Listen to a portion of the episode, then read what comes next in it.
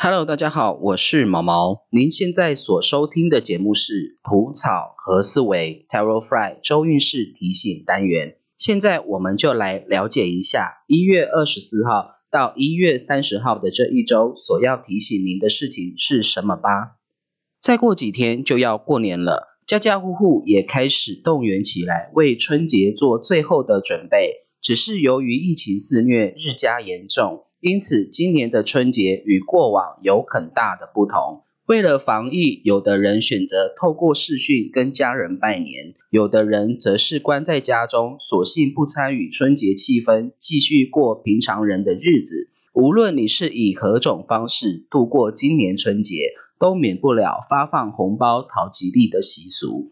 于是，你决定选择用手机支付 APP 的转账功能来取代发红包的仪式。就在这时候，你突然接收到手机支付平台的抽奖活动讯息。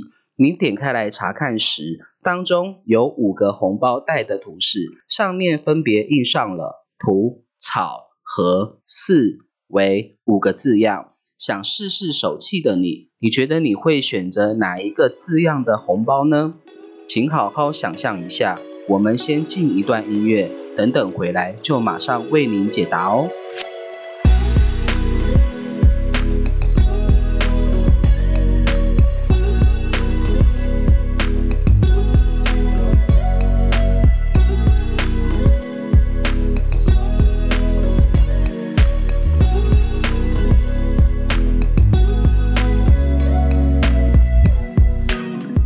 选择土的朋友，这一周的你可以说是企图野心大爆发的时期。除了有源源不绝的精力与体力外，还能有效率的完成所有规划好的事。只是在与人沟通方面，可就要耐心应对了，否则你强大的气势在言谈中会不经意的流露出各种杀气。尤其是容易说出让人感觉失礼、轻蔑、嫌弃、鄙视的言辞。虽说你不是故意的，但被你言语伤害到的人，可是会身受重伤、血流不止的。因此，这一周的你在讲话方面最好千万要小心。如果可以，就专心做事，少开口说话。选择草的朋友，这一周的你在工作方面，请留意你对遇到挫折时的解读心理，特别是当您刻意以客观高视角的立场去解读您正面临的处境时，你就越要给自己空间，让自己独处，而不是持续的在人与人之间盲目周旋。这样做只会更耗损你的精气神，甚至晚上浅眠睡不好。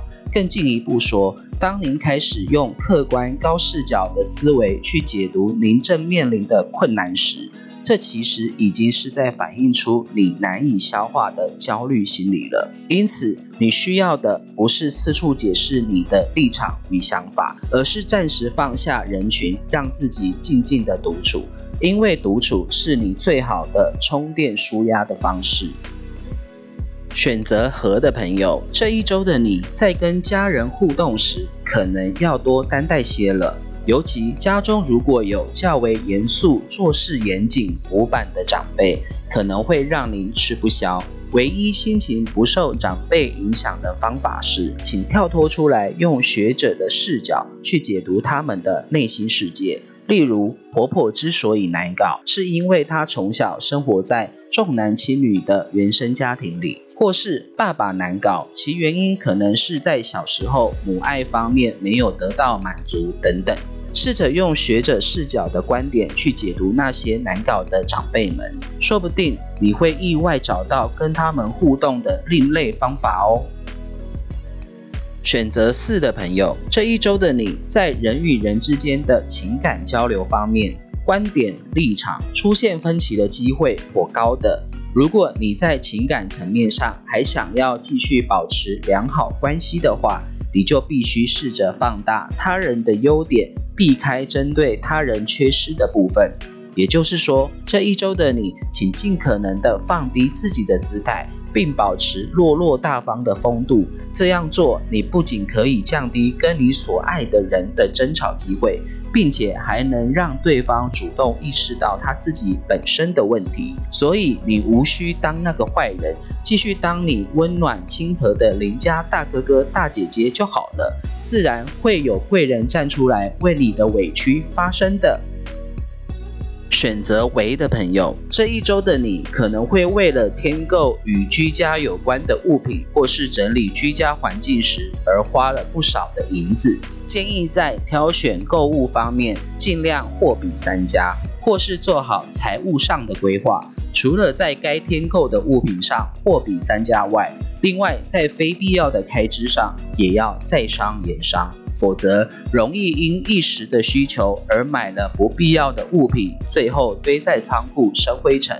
不过，值得一提的是，从本周开始，你的正财运就会开始渐渐的好转起来，年后也会有升迁加薪的机会。不过，加薪不是本周的重点，你本周的重点是财务规划方面要多花一点心思，以避免有借贷周转的可能性发生。